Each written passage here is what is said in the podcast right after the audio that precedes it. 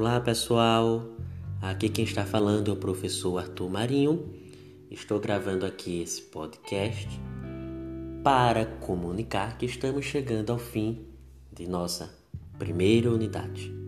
Estamos no fim do nosso primeiro módulo e agora nós finalizaremos esta unidade com a produção de um instrumento avaliativo.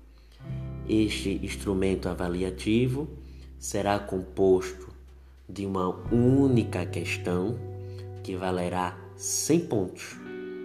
Então, nesta primeira etapa, vamos realizar um resumo, um resumo crítico de um texto, de um dos textos estudados, em que você vai realizar este resumo crítico e aproximar o conteúdo do texto com o conteúdo do vídeo. E como é feito o resumo crítico? É simples. O resumo crítico, ele tem a finalidade de apresentar os pontos principais do texto. E neste sentido, você vai destrinchar o texto e apresentá-lo de forma concisa. Então, neste sentido, você vai apresentando as ideias do texto e articulando com as ideias de um dos vídeos que vocês tiveram acesso nesta primeira unidade. Por isso, é importante que você é, apresente as ideias do autor e, em seguida, exponha sua visão geral do objeto avaliado. Será avaliado, neste sentido, a sua capacidade de exposição do conteúdo e sua autonomia na reflexão, na compreensão do texto.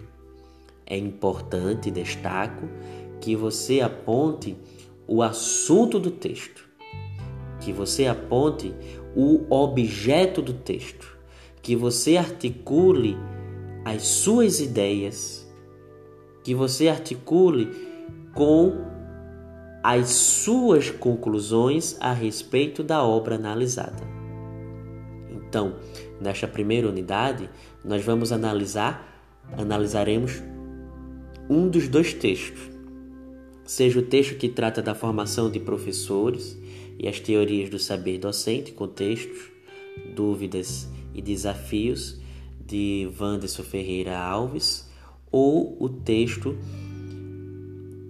Análise do Programa de Iniciação Científica na formação de professores do IFCE Aproximações Iniciais, que é um texto produzido por uma equipe de pesquisa a respeito da linha né, de eh, formação de professores no Instituto Federal do Ceará, tá certo?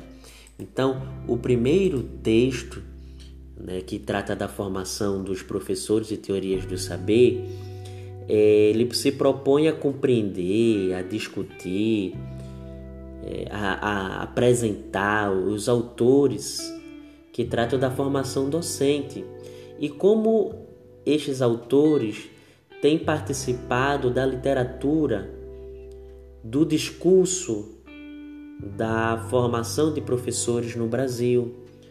Então, nesse contexto, né, é apresentado três dimensões, seja a dimensão epistemológica, seja a dimensão política e seja a dimensão profissional, que serão dimensões abordadas, esmiuçadas no texto de Ivanso Ferreira Alves.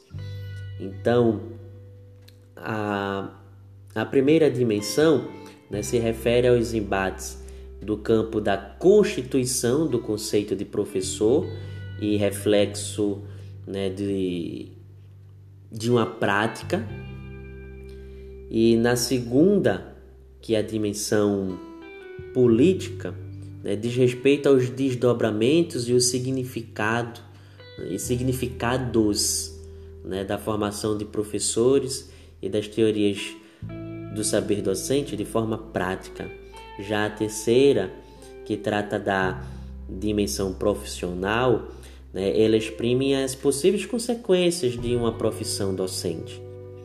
Né? Então, veremos aí nesse texto nessas né, três dimensões em que é apresentado, por exemplo, as teorias e as tradições a respeito das pesquisas de formação de professores, do pensamento e do comportamento né, na tradição e na literatura dos saberes do professor.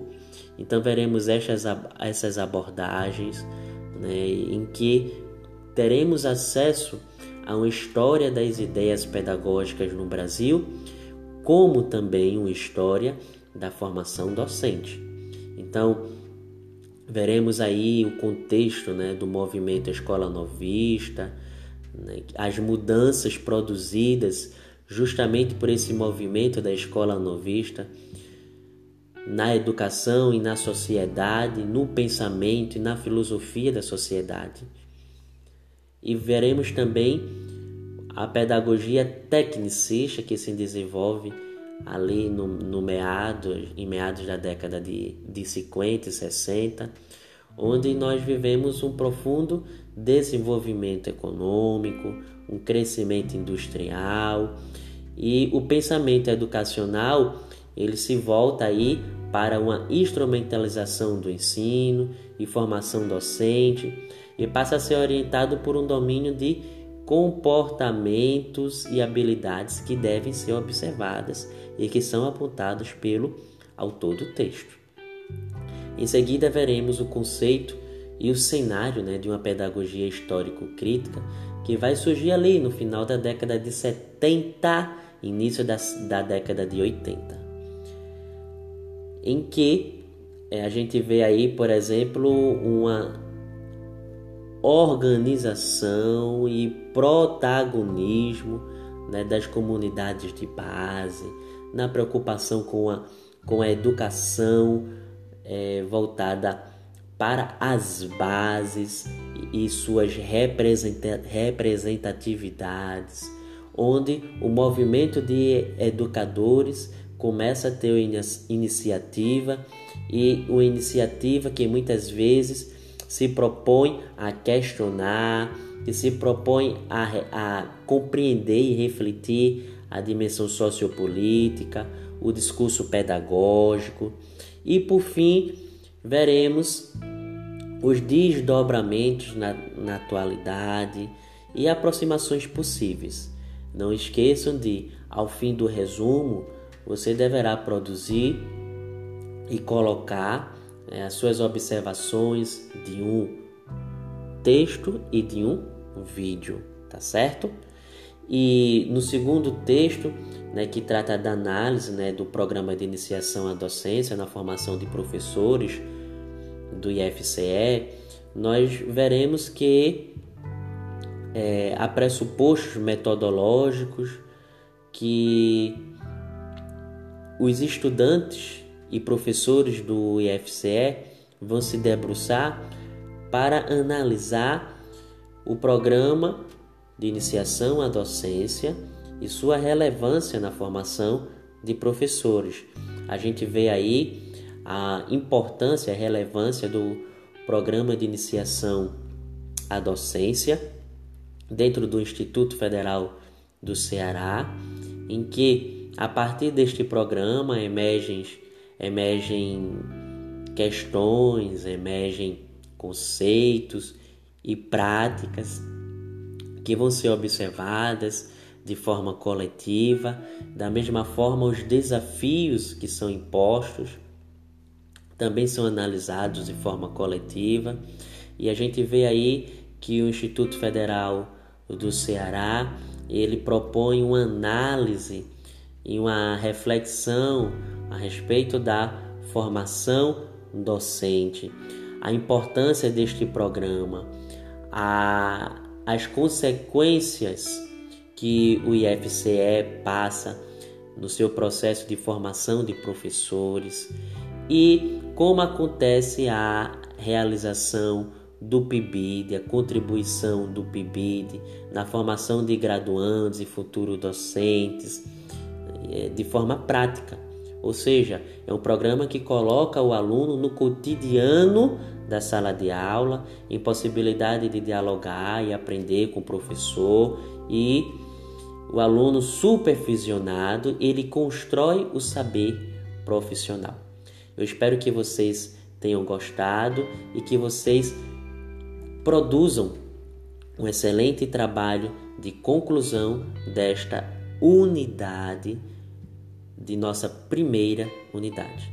Um forte abraço a todos e nos encontramos no módulo 2. Tchau!